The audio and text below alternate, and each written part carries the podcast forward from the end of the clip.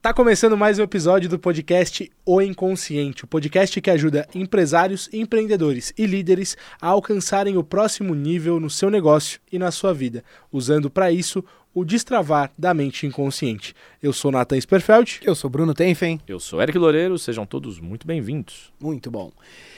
Eric, o assunto de hoje eu tenho certeza que vai ajudar muita gente. Será? Tem Por- certeza? Certeza? Certeza. Por quê? Porque é um negócio que é raro, mas acontece sempre. Vamos lá. Como lidar com estresse e com a ansiedade no mundo dos negócios? Eric, conta pra gente um pouquinho qual que é a diferença da pressão que o empresário, que o líder tem, comparado a outras pessoas que não exercem esse papel de liderança. Cara, são pressões diferentes. Agora tem uma, uma coisa muito, muito, muito, muito importante. Pressão é uma coisa que o mundo externo coloca no ser humano. Agora, estresse é uma coisa que o ser humano coloca no ser humano. O que eu quero dizer com isso? Pressão é o mundo externo te pressionando. O empresário, ele vai tomar a pressão de resultado, de a responsabilidade de ter um monte de gente abaixo dele, ele se sente responsável pela vida daquelas pessoas, ele se sente responsável por alcançar metas, objetivos, ele tem uma pressão que vem de uma visão de futuro, de uma ambição de conquistar alguma coisa, de evoluir alguma coisa, um desafio pessoal e tudo mais. A pessoa do operacional, ela tem a pressão pelos indicadores da área dela, pelos resultados da empresa dela, do departamento, etc, etc, etc. Agora, pressão, meio que todo mundo vai sentir. Agora, estresse é opcional. Pressão geralmente vai ser quase que obrigação. Vai, vai ter pressão. Se você quiser construir alguma coisa mais legal, pressão, cara. O avião vai decolar. É pressão, pressão, pressão, enche a turbina, pressão. Na verdade, motor, né? Enche a turbina, pressão, motor, pressão e tal. Aí vai subir resistência contra o vento, pressão, pressão, pressão, pressão, pressão. Se estressar, e estresse, inclusive, é- é um termo muito mais é, técnico do que comportamental. Ter estresse no material, é, se estressar frente a essa situação é uma parada opcional. Ou seja, a mente humana decide, ainda que seja uma decisão inconsciente, se estressar. É muito maluco, né? Vira e mexe as pessoas saem das nossas, nossas imersões e falam assim: eu tô muito mais leve. Aí eu pergunto assim: e o mundo mudou depois que você saiu daqui? Ah, cara, não. Aqueles desafios que você tinha para resolver na segunda-feira estão por aí ainda, não estão? Sim. Então o que, que mudou?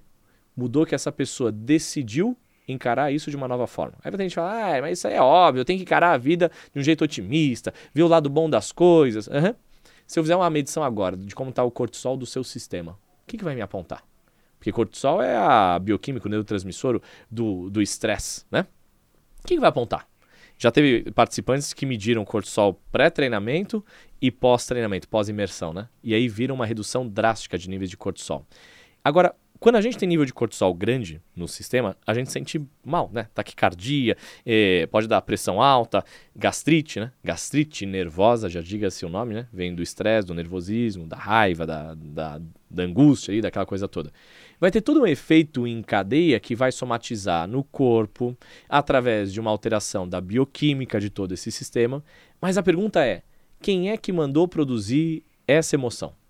Aonde é que está o painel de controle que apertou os botões que mandou? Cara, agora desce aí a fornalha do estresse. Desce aí a fornalha do nervosismo. Desce aí a fornalha do, da impaciência. É a mente inconsciente. Por quê? Porque, de acordo com o que a gente tem programado, a gente vê, ouve e sente coisas do meio externo e decide reagir a isso. Geralmente é uma decisão inconsciente. O empresário Justo, né? Porque eu, eu, não é? eu não, eu não decidi isso Não aí, decidi. né, Eric? Ah, é que o mundo é difícil, é que as pessoas olham o funcionário, faltou, não sei o que lá. Cara, você decidiu. Porque daria para resolver aquela situação com uma carga muito menor de estresse. O estresse ele tem uma função. Ele tem a função de colocar no estado de alerta. O estresse ele produz uma energia que só o estresse produz. Então ele coloca no estado de alerta, de força, de senso de urgência, de emergência, que só esse tipo de resposta emocional poderia caber. Então ele tem uma função. Toda emoção, né, eu costumo dizer, toda emoção que a gente tem no nosso sistema, ela é boa. Então se estressar é bom. Eric, como que é bom? É bom na dose certa, us- usando do jeito certo. É bom ter um tanto de estresse para você ter um senso de urgência. Agora, um pouco mais do que isso, você começa a ter cortisol, você está intoxicando o teu sistema. É que nem anestésico. É bom ter um pouquinho de veneno no organismo se você fazer uma cirurgia. Só que a verdade, a verdade, a verdade é que anestésico errou a dose, você mata. O estresse, um pouquinho de dose cirurgicamente plantada ali para você ter um senso de urgência, tá ótimo, maravilhoso. Mais do que isso, mais machuca do que ajuda. Eric, como é que eu uso o estresse? Cara, toda emoção é boa. Poder emocional, domínio emocional, para mim significa usar a emoção certa, no contexto certo, na intensidade certa, do jeito certo, na hora certa. Entende? Quer dizer, acho que eu repeti aqui alguma coisa, sei lá, enfim, é isso aí que vocês entenderam. Usar a emoção certa na hora certa, no contexto certo, na intensidade certa, do jeito certo. É, quando eu uso estresse na dose ideal, show, senso de urgência. Quando eu deixo passar um pouquinho a dose, eu começo a me indispor com o que eu não tinha que indispor, problema de saúde, durmo mal, taquicardia, pressão alta e por aí vai um monte de coisa. Mesma coisa com ansiedade. É bom ter ansiedade. Como assim é bom ter ansiedade, cara? É bom ter ansiedade. Porque ansiedade significa que você vai ambicionar mais do futuro, você vai ter um senso de urgência também, querer que as coisas fluam mais rapidamente, você quer construir coisas quando você tem ansiedade. Agora, passou um pouquinho da dose, você começa a querer controlar o vento. Você começa a querer controlar o futuro que ainda está para ser escrito. Começa a se deslocar. A ansiedade tem um deslocamento entre o tempo biológico e o tempo psicológico, onde eu biologicamente estou no presente e eu psicologicamente estou no futuro. Isso aí, esse descompasso, ele é perturbador para a mente humana. Por quê? Você começa a projetar muita coisa no futuro e você não vive o presente. Aí, daqui a pouco, quando você chegar no que era futuro, quando o futuro virar presente, você está no outro futuro psicologicamente. Aí, quando o outro futuro psicologicamente virar presente na, no, biologicamente, você está no outro futuro psicologicamente. Ou seja, sempre o ansioso ele vai estar num descompasso violento entre o tempo biológico e o tempo psicológico. Normalmente é automático, né? Automático, e é perturbador. E nós temos padrões, cara. Nós temos padrões. As pessoas operam com padrões, usam as mesmas emoções, mais ou menos do mesmo jeito e se machucam mais ou menos da mesma forma. Porque programou o inconsciente, né? Exatamente. Tem um caos que é da hora. E aí é óbvio que esse vai ser muito da hora porque é seu. Eu sou o caos de hoje. Esse é o caso de hoje. Cara, e foi muito doido, porque isso pra mim naquela época deu um impacto muito grande. Era um dos treinamentos que você tava trazendo ele pela primeira vez pro país. Uhum. E era um treinamento novo e tudo mais. E eu lembro que você falou assim, ó, cara, eu tô com. E eu percebi que você tava com um estado emocional diferente. E aí eu fui te perguntar, Eric, você tá preocupado com isso, isso, isso, tá querendo contribuir de alguma forma? Aí você respondeu para mim assim: não, não, Brunão, eu preciso disso. Uhum. Porque eu quero colocar isso agora num, num, nível que depois, se eu não usar isso, eu não vou alcançar. Uhum. Cara, e aquilo ressignificou todo um sistema pra mim de percepção sobre isso que a gente tá falando aqui agora. Você consegue trazer um pouco mais sobre essa tua visão sobre aquele momento? É, eu, eu me coloco em estado de alerta, assim, tem que sentir essa dose. Existe a, existe a dose dessa, desse estado emocional que ele é necessário e saudável. Então, por exemplo, operar com algum grau de tensão é bom. Muito relaxamento quando eu vou trazer um treinamento pela primeira vez para o país. Eu estou escrevendo o treinamento, eu estou validando a metodologia. Cara, eu tenho que me cobrar um pouco mais do que o normal pela primeira vez. A segunda vez eu também vou me cobrar, vou me exigir, etc e tal. Mas eu já mais ou menos sei por onde eu tenho que pisar. A primeira vez que eu vou trazer, eu falo, pô, eu tenho que superar as expectativas, porque a gente tem um problema. A gente é reconhecido pela, por entregar coisas com excelência, aí quando a gente vai criar um programa novo, um treinamento novo, o nível de expectativa sobre a qualidade daquele treinamento, da transformação que vai oferecer, ela é meio que uma armadilha contra nós mesmos. E isso bota pressão, e eu gosto dessa pressão. Eu não quero nivelar por baixo, quero nivelar pelo mais alto. Então, essa tensão de, cara, eu tenho que superar as expectativas que eu mesmo coloquei, que nós mesmos criamos dentro do Instituto, dentro da Elos. Então, quer dizer que agora eu tenho que superar nós mesmos do passado. Pô, isso é muito bom. Porque isso me bota num estado de alerta, de atenção, de desafiar a mim mesmo. Só que se eu viver todos os dias da minha vida desse jeito, isso não é saudável. Então, naquele momento, naquele contexto, eu precisava de um nível um pouco maior de cortisol. Eu precisava de um nível um pouco maior de estresse. Por quê? Porque eu tinha que estar num estado de alerta maior. É que nem quando eu vou subir no palco hoje em dia. Cara, se eu vou subir no palco para entregar o L1, eu tenho algum nível de estresse, de atenção tal, meu coração acelera um pouquinho, mas é bem pouco. Porque eu já domino muito aquele jogo, já estou muito confortável com aquele jogo. Mas eu não posso estar confortável demais. Então, se eu tô subindo no palco tranquilão, se eu tô me divertindo um pouco dois minutos antes, tá perigoso. Eu não estou pronto, eu não estou em estado de alerta. Quando eu vou subir para o palco, eu tenho que me colocar num pequeno estado de alerta um pouco antes do que aquilo. Quando eu vou num. Agora a gente vai para um pavilhão lá, 5 mil pessoas. Cara, eu preciso estar com um estado ainda mais de alerta. Porque eu não tenho que prestar atenção em 200, 500 pessoas, eu tenho que prestar atenção agora em 5 mil pessoas. Eu não posso passar do ponto. Porque se eu passar do ponto, o que, que acontece? As palavras fogem, eu fico nervoso, a boca seca, da sudorese, taquicardia. Aí eu começo a ter um problema. Se eu, por outro lado, frente a 5 mil pessoas, subir desencanadão, vou falar qualquer besteira, dane-se, qualquer problema, também eu vou estar muito relaxado. Não, eu tenho que estar no estado de foco, usando essas emoções como se fosse um tempero. Qual que é o grau do tempero? Bom cozinheiro não é aquele que bota muito tempero. Tem gente que gosta, nossa, esse é bom cozinheiro, enche de tempero. Não, cara, esse aí é um cozinheiro exagerado, desequilibrado, descontrolado. O bom cozinheiro, ele sabe exatamente o ponto de fazer ali o tempero. Pra mim, por exemplo, eu gosto de doce. Quer dizer, eu não gostava tanto de doce. Eu comia pouco doce até eu conhecer a Tatiana. Dá pra dizer que a Tatiana adoçou a sua vida. Pois é, vai, vai vendo. É um jeito de interpretar. eu falo pra ela, querida, eu opero com baixos níveis de açúcar no meu sangue, no meu organismo. Ela dá risada hoje em dia, porque hoje em dia eu viro e mexe, a gente pede sobremesa. É, mas a verdade é que eu nunca fui chegado em, em, comida muito doce, em sobremesa muito doce, em doce muito doce. Então, para mim, o que, qual que é o doce que eu gosto? É aquele doce que ele, ele não é carregado demais no açúcar, entendeu? Eu gosto daquele doce que ele é mais suave, ele é mais equilibrado. Se ele tiver negócio, um caramelo com flor de sal, pô, eu adoro esse negócio daí, porque ele dá meio que uma equilibrada nos dois níveis. Tem gente que fala assim, não, doce bom é doce que tem o açúcar que você come que até engrossa o sangue. Cara, pra mim isso não é doce bom, velho. Isso aí, isso aí é homicídio bom, cara. então, assim, pra mim, onde que mora a habilidade de um cozinheiro? É saber dosar para não sobrar nem faltar. Muito sal ou pouco sal, perigoso. Emoção para mim é, é tempero a emoção certa, na dose certa, no contexto certo, do jeito certo, dominar essa alquimia, ter essa maestria. Porque é um processo de alquimia praticamente, é um processo bioquímico mesmo. Dominar o quanto que eu solto dessas bioquímicas, esses neurotransmissores, esses significados, esse domínio emocional, esse domínio da minha postura, do meu pensamento, da minha fala, isso aí é a magia da vida acontecendo, entendeu? Tem um ponto nisso que você trouxe, Eric. É, usar a minha postura, o meu corpo, né? Uhum. É, de que forma que você usa, ou que o empresário pode usar o próprio corpo para influenciar essas emoções? Cara, diretamente. Tem gente que não levanta nem a porcaria do pé pra andar, caceta, né? Aí essa pessoa quer ser ultra próspera, quer inspirar confiança e quer que feche negócio. Cara, você tem preguiça de levantar a porcaria do teu pé, irmão? tem gente que você... Meu pai dizia isso quando era moleque. É, fala, filho, você vai ser avaliado até pelo jeito de andar. Aí achava que era exagero do homem. Aí quando eu comecei a estudar a mente inconsciente, eu percebi que antes da gente formar um julgamento, uma avaliação lógica, racional e consciente do outro, o nosso inconsciente já julgou e avaliou. O nosso inconsciente já julgou e avaliou pelo aperto de mão, pela postura, pelo jeito que está vestido, pelo jeito que fala, pelo jeito que gesticula. Cara, já julgou e avaliou, não tem como. Ah, mas é injusto, não se pode julgar um livro pela capa. Amigo, o inconsciente das pessoas está programado para julgar livros pela capa. É como é. Você vai querer o quê? Mudar o inconsciente coletivo? Você vai, vai querer mudar as programações de base da mente de quase todo mundo? Mesmo sem querer, você já está julgando. Quando você julga que os outros julgam um livro pela capa, você está julgando os que julgam livros pela capa. Entendeu? Não tem como. É implícito, é natural do ser humano fazer um negócio desse. Então, qual que é a questão? A postura, ela, ela tem dois poderes. A postura, ela comunica para duas vias. Ela comunica para o outro que me vê, que me assiste, que me ouve, e ela comunica para mim. E aí eu acho que é o mais, o mais importante essa comunicação. É o que eu estou comunicando para o meu cérebro em relação à postura.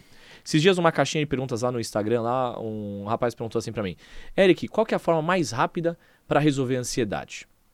Tô ansiodão, tô, tô ansiosão. Qual que é a forma mais rápida de fazer isso? falei, cara, tem tô ansioso para resolver a ansiedade, é, né? Tô ansioso para resolver a ansiedade. Qual é a forma mais rápida? Qual é a forma, qual é a forma ansioso resolver a ansiedade mais rápido? Porque eu tenho muita ansiedade de resolver esse negócio. Boa.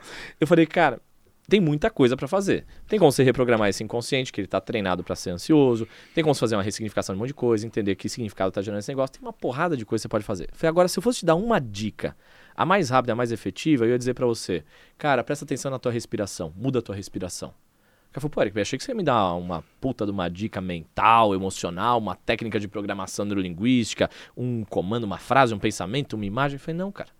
Tem hora que a gente tem que resolver a mente através do corpo. Tem um princípio de, de programação neurolinguística que diz o seguinte: corpo e mente formam um sistema único. É uma coisa só. Então tem fio ligando de um lado para o outro o tempo todo. Né? Eu poderia dizer corpo e cérebro, mas enfim, mente é um buraco mais complexo, depois a gente fala sobre isso. Mas a verdade é que tem fio ligando para os dois lados. Então, por exemplo, se eu tenho um pensamento que me traz ansiedade, isso vai gerar um efeito na minha respiração. Por quê? Tem um fiozinho ligando aquele pensamento em toda a minha respiração, né? No meu tórax, no meu pulmão, etc e tal. No meu diafragma, etc e tal. A mesma coisa é verdade no caminho oposto. Então tem fio ligando o meu, o meu cérebro para o meu pulmão, mas tem fio ligando o meu pulmão para o meu cérebro. É o mesmo fio com via dupla. O sinal vem, o sinal volta. Então quando eu mudo a respiração para uma respiração mais lenta, mais profunda, como é que é a respiração quando alguém está meio que numa crise de ansiedade? É uma respiração torácica, rasa e rápida. Entende? É, meio. Tá, quando tá chorando também tem É, entendeu? É torácico, raso e rápido, uma respiração alta. Aí fala, cara, faz uma respiração abdominal. No abdômen, respiração longa e profunda. Aí como é, cara, só isso vai mudar meu estado emocional? Vai, amigo. Testa o negócio aí. Quem tá ouvindo a gente, testa o negócio aí, amigo. Testa esse negócio aí. Respiração abdominal mais longa e mais profunda. Você já começa a mudar a resposta emocional. Por quê? É como se o fio que liga todo o teu corpo ao teu cérebro dissesse: olha, daqui debaixo do corpo nós estamos mandando um sinal lá em cima de que está tudo bem. Percebe a respiração. Respiração abdominal, respiração longa, respiração profunda. O cérebro, tá tudo bem. Aí o cérebro decodifica, o cérebro estava entendendo que estava com ansiedade. Aí o cérebro decodifica e fala: opa, tá vindo um sinal lá do setor B45 lá, que é o cérebro do, sei lá, qual setor que é, o, setor do, do pulmão, do diafragma, da respiração de que essa respiração está long, tá longa e profunda abdominal. Então é o padrão de respiração que nós temos quando está tudo bem. Então o cérebro, está tudo bem. Pode ficar tranquilo. Pode ficar tranquilo. E aí eu começo a mudar minha resposta emocional. Então assim, isso é um dos usos, tá? Respiração, mas toda a postura que a gente tem comunica algo para os outros e comunica algo para a gente. Quando eu abaixo os meus ombros, quando eu abaixo minha cabeça, quando eu ando devagar, etc e tal, isso começa a me trazer um estado emocional, porque é o meu corpo dizendo pro meu cérebro, ó, Vai lá, postura de. Por arquétipos, né? Postura de é, introspecção, postura de tristeza, postura de desânimo. Então aquela postura sugere algo para o meu cérebro e para o cérebro dos outros também. Quando eu estou numa postura já peito mais estufado, cabeça um pouco mais ereta, caminho mais firme, caminho com movimentos mais firmes e tal, eu estou dizendo pro meu cérebro, olha, tá tudo bem, firmeza, confiança. Então desperte, acesse firmeza e confiança aí dentro. E para os outros também. Então, essa mente e corpo está diretamente conectado, sabe?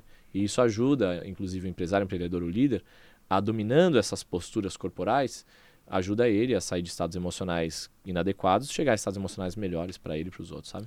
Cara, tem uma parada que você trouxe uma vez numa das nossas formações e que foi bem intrigante. Eu vi assim, é, calibragem é o termo que a gente usa, né? Percebendo e vendo as pessoas diferentes. A hora que você trouxe esse termo, eu vi o quanto confundiu, bugou, deu tela Assim que é bom. É, na, na frente dos olhos dessas pessoas. Que tá a ver com o que essa galera deve estar tá sentindo, né? Ouvindo a gente agora e tudo mais. Uhum. Mas, Eric, cara, e quando algo ruim acontece? Quando a pressão vem, quando, cara, os funcionários faltaram, quando a situação veio, cara, isso me tira do eixo, isso me deixa muito ruim. E você trouxe aquela questão sobre decisão, que decis... um estado emocional é uma decisão que você acorda e que você vai trazendo pro seu dia a dia. Discorre um pouco sobre essa questão, porque eu tenho certeza que isso vai poder ajudar um pouco essa galera que tá ouvindo agora. Cara, é uma decisão. Ainda que uma decisão inconsciente, é uma decisão.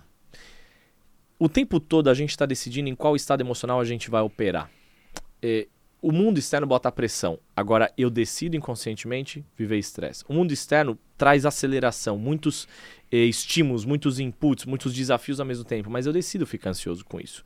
O mundo traz eh, coisas que não se concretizam que eu esperasse que se concretizassem, mas eu decido me entristecer ou me desanimar frente a isso. Então, o tempo todo a gente tem um certo poder de decisão ali dentro. Quando eu falo, pô, mas foi o outro, foi meu funcionário, foi o cliente, mas olha o que fulano fez. Eu tô jogando no lixo a minha responsabilidade sobre aquele contexto. Cara, o tempo todo eu tenho domínio. Então quer dizer que você vai botar todo esse poder na mão do cliente? Quer dizer que você vai botar todo esse poder na mão do funcionário? Quer é, dizer que... carrega o dia inteiro aquele negócio, né? É, então quer dizer que você é uma marionete do teu funcionário? Quer dizer que você é uma marionete do teu cliente? Quer dizer que você é marionete da tua esposa, do teu marido, do teu filho? Não, mas meu filho não me obedece, por isso que eu fico assim. Então você é marionete dele? Então quem está no domínio? Quem está dominando quem? Se você não está dominando o teu estado emocional, você está reagindo ao que os outros fazem ou falam, sem você, apesar do que os outros falam ou fazem, você ainda decide dominar o seu estado emocional, você é refém dos outros e refém das tuas emoções. Quando eu, apesar do que os outros fazem, apesar do que os outros falam, eu ainda decido qual estado emocional eu vou usar, é como se eu decidisse qual roupa eu vou vestir, apesar do que estiver acontecendo. Apesar de, sei lá, tá um calor de 40 graus. Se eu decido colocar um paletó, eu decido colocar um paletó. Se apesar de estar uma friaca, eu decido sair de regata, eu decido sair de regata. Ou seja, o mundo externo sugere um caminho por onde a maior parte das pessoas reagiriam. Mas eu ainda tenho o poder de decisão de operar de uma outra forma, de uma outra maneira. É que a maior parte das pessoas negligenciam isso.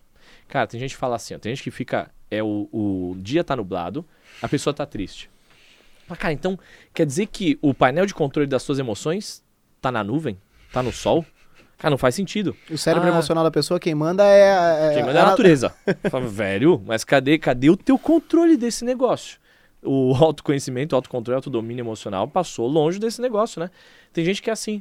Ah, olha como o céu tá nublado, olha como o céu tá triste. E a pessoa dá um monte de significados e inconscientemente decide vestir a roupa da tristeza e ela coloca, atribui a responsabilidade e o poder de vestir aquela roupa da tristeza no céu, na nuvem, no dia cinza. Cara, não faz o menor sentido. Sendo líder ainda, Pois é, a empresa inteira ainda. vai estar. Pior ainda, porque isso aí vai influenciar todo o sistema, entendeu? É, é muito estranho, né? A gente não. Vamos supor que a gente fosse começar uma conferência. Pô, a gente vai começar uma conferência, eu vou usar. Aqui mesmo, a gente está gravando esse podcast. É, eu tenho que olhar a câmera, vou começar a conferência. Tem que olhar a câmera, tem que olhar a internet, tem que configurar o negócio. Aqui a gente configurou a posição do microfone, a câmera, o áudio, tá, tá, tá, tá, tá, tá. Beleza, configuramos. Depois a gente configurar isso da, da melhor forma para aquele contexto que a gente vai precisar entrar em ação, aí nós vamos para ação. Se mudou isso daqui, a gente tem que fazer uma outra coisa que não é mais um podcast. A gente tem que fazer uma gravação de um anúncio ali, eu tenho que ficar de pé e gravar a câmera. A gente vai reconfigurar a câmera, reconfigurar o microfone, ajustar, ajustar, ajustar. É a mesma coisa com o estado emocional. Configurar estado emocional é um processo possível de ser controlado conscientemente. É que a maior parte das pessoas não tem técnica para isso, não viveram processos para aprender isso, não fez curso, não fez treinamento para isso. Então, quando eu tenho, como eu, quando eu aprendo a configurar estados emocionais, eu vou entender para qual contexto eu estou indo, de qual contexto eu estou vindo, o que está acontecendo agora. Qual é a melhor configuração da melhor emoção para eu viver isso. Aí eu passo a eu me colocar no estado emocional ideal para aquele contexto, ao invés de que aquele contexto me coloca no estado emocional e aí eu vou ver se é ideal ou não. Aí você é marionete dos outros, você não está dominando nada. É refém da própria emoção e não domina ela. Eric, aproveitando que a gente entrou no meandro de emoções e a pressão do mundo externo, e as outras emoções? Exemplo, medo. É receoso. Não, é receoso. É, receoso. Empresário, empre- empreendedor, líder, pessoal no trabalho não pode falar de medo, né? E- e- é, é vergonhoso, né? É um ledo engano, né? É, é doido, mas isso é um tema que tem um certo sentido sobre até o que a gente estava falando sobre a liderança, né? O, liderança, o líder ele não quer transpor as emoções como se parecesse ser fraco, né, Eric? É. E o medo, né? Pois é, só que aí ele se distancia, né? Quando ele não assume que ele também tem medo, né? E aí é como se ele não desse permissão até para que as outras pessoas sentissem medo. Mas vamos lá, vamos, vamos empacotar medo, embalar medo de outros nomes. A insegurança, o receio, né? Diga, Natan. Eric, como que o medo, é, empacotado de outras formas, como o receio, como uma insegurança, ele afeta, mesmo que a pessoa não perceba, o dia a dia do empresário e do líder? Cara, é, eu costumo dizer que. Sabe essa- esse papo que tem aí na internet, o pessoal falando assim, ó? É, tá com medo? Vai com medo mesmo. Sabe esse negócio? Eu acho isso uma estupidez violenta. Mas violenta, cara. Tá com medo, vai com medo mesmo. É conselho de quem não tem uma puta ideia de como funciona a mente inconsciente, tampouco as emoções primárias do ser humano. Porque tá com medo, vai com medo mesmo, você tá negligenciando uma informação preciosíssima do inconsciente. Veja, a gente tá aqui nessa sala gravando esse podcast. Se agora entrasse aqui um leão selvagem nessa sala, abriu a porta, sei lá, entrou no prédio, Não, sei lá O como. Natan vai na frente, Vai, né? é. Vai lá, é, né? Vai ser mais apetitoso, né? Mordeu o Natan. Morde, morde ali que ele tá mais fortinho. Eu tô louco, né? Entrou um leão selvagem aqui nessa sala. Cara, a gente vai sentir medo. Aí a gente, não, eu sou empresáriozão, eu tenho que mostrar que eu tô no domínio. Não, amigo, não, amigo, esse medo tá te revelando uma informação valiosíssima.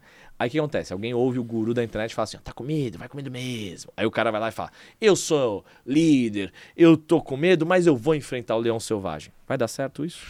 Cara, vai ser uma tragédia, vai morrer, vai, Vai ser dar certo pro leão, né? É, pro leão, vai, pro leão vai ser bom negócio. pro leão vai ser bom negócio. Não vai dar certo. Por quê? Porque não é assim que se resolve usar o medo. Cara, sabe pilotar avião? Sabe pilotar avião? Ainda não. Ainda não. É, eu, assim, eu pretendo aprender é. também. eu não sei pilotar avião, você não sabe, você não sabe, você não sabe e tal. Quem nos ouve talvez não saiba. Se colocasse a gente na cabine de um piloto com um avião em voo e falasse assim, cara, você vai trocar de lugar com o piloto, agora é você que vai pousar esse avião. Fechou? Cara, fechou nada. Fechou nada. Ô, vou sentir medo, amigo. como assim? não, vou sentir medo. Não quero pousar esse avião, não, cara. Não, não. Você que vai pousar esse avião. Aí eu lembro do guru da internet que falou: tá com medo, vai com medo mesmo. Aí eu vou pousar o avião com medo. Cara, é tragédia na certa, amigo. É tragédia na certa. Vai dar problema esse negócio. Então, por que, que vem o medo? Por que, que tinha um piloto que estava sentado naquela cabine daquele avião cinco minutos antes e que ele não sente o mesmo medo no mesmo nível que a gente? Por que, que tem gente que sabe domar animal selvagem e não sente o mesmo medo que a gente sente quando tem que enfrentar um leão selvagem? Porque essas pessoas têm conhecimento, têm preparo, têm técnica. Cara, quando vem o medo no inconsciente de alguém, de um empresário, um empreendedor, de um líder, de uma pessoa, qualquer pessoa que seja, esse medo ele está querendo comunicar algo lá do inconsciente. Está querendo dizer, ó, oh, meu amigo, minha amiga, o negócio é o seguinte, tá te faltando conhecimento, recurso, capacitação, preparo para lidar com essa situação. Aí vem o medo. Uma vez eu busco o preparo, a capacitação, o conhecimento, o entendimento, o, o treinamento que eu preciso para resolver aquilo, o medo deixa de existir. O medo, ele atua como uma espécie de um conselheiro. É claro, tem muita gente que sente muito medo de muita coisa.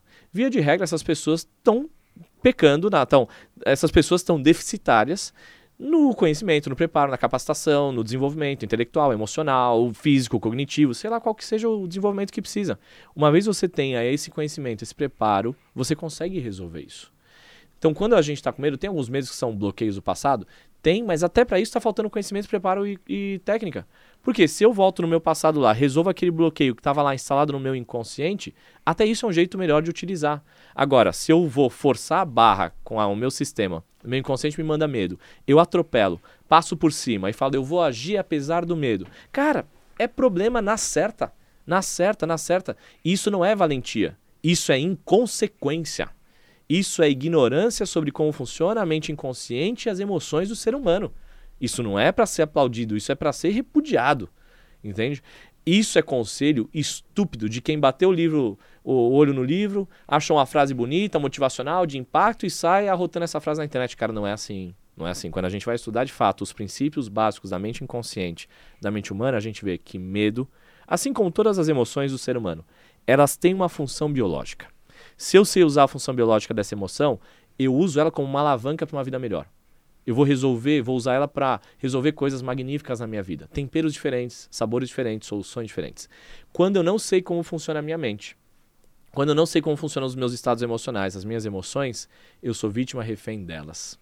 Pensa comigo, uma máquina que nem essa daqui, que levou centenas de milhões de anos para evoluir para chegar no ponto em que ela está. Não são 2023 anos. Centenas de milhões de anos para evoluir para chegar onde ela está. Você acha que ela ia ter uma peça que é ruim, você acha que tem uma peça para eu atropelar essa peça porque tá errado sentir medo? Ah, então se eu tô sentindo medo, quer saber, eu vou atropelar o medo. Não, cara. Se você está sentindo medo, tem função biológica para isso. O que a gente fala em neurociência hoje em dia é qual é a função biológica de cada emoção? Se eu sei usar, se eu entendo das minhas emoções, se eu sei usar essa emoção a meu favor, é a melhor coisa que eu faço. Ela se converte em prudência, em capacitação, em conhecimento, em entendimento. Aí é uma alavanca para uma vida melhor, não uma prisão na qual eu me enfio dentro, me tranco e jogo a chave pro lado de fora. Tem uma outra emoção próxima dessa que eu achei interessante que um dos nossos alunos, que é um grande empresário, ele trouxe isso do que ele sentia antes do, dos treinamentos, né? Ele me falou assim, Natan, é, empresário é o cara que precisa motivar todo mundo. Uhum. Mas não tem ninguém para motivar ele, então eu me sentia muito desanimado às vezes. Né? Desanimado, uma variação de tristeza. Uhum. Né? É, tem como usar de uma forma positiva essa, esse desânimo, essa tristeza? Ou é que para muitas pessoas é meio vexatório dizer, ah, eu tô triste. É difícil pra pessoa assumir, ah, eu tô meio triste, eu tô meio com medo, eu tô meio com raiva, eu tô meio. É muito difícil para as pessoas assumirem isso. Mas tem uma função biológica. Por quê? Porque a gente foi educado, né? ou adestrado, a achar que tristeza é fraqueza. E a estereotipar a tristeza como se o sujeito triste fosse aquele que está lá deprimido, jogado lá na cama, não se levanta por nada, não toma banho, não tem mais vontade de fazer nada, fala fraco e tal. E não é. Às vezes a gente está triste ao longo de vários períodos, às vezes quem está ouvindo a gente está com uma baita numa tristeza e está atropelando essa tristeza todos os dias, está engolindo essa tristeza. Tá falando, cara, eu tô meio de saco cheio, eu tô meio desanimado, eu tô meio. Ah, cara, eu tô meio cansado. Cara, a, a, o estado de cansaço às vezes revela um estado de tristeza. Pode estar cansado, pode estar exausto, pode. Aí você dorme, acorda, descansou, descansou. Agora vai pro mundo. Tá cheio de energia vital, né, amigo? Fala, não, cara, de novo eu tô meio cansadão. Você tá cansadão por vários dias seguidos? Já fez os exames para ver se tá tudo bem nos seus exames? Já olhou tua fisiologia, ver se teus se seus marcadores estão adequados? Ah, já olhei, tá tudo adequado, cara. Tá tudo adequado. Então, meu amigo, tem uma coisa errada no emocional, qualquer coisa. Mas às vezes, apesar dos marcadores, às vezes os marcadores podem dar errado também. Já vamos só botar um pezinho nesse negócio, depois a gente volta. Às vezes os marcadores dão errado, né? Fala, não, eu tô aqui, é, tô com uma deficiência em tal e tal marcador aqui, fiz um, um exame de sangue e tal e tal coisa deu desviado.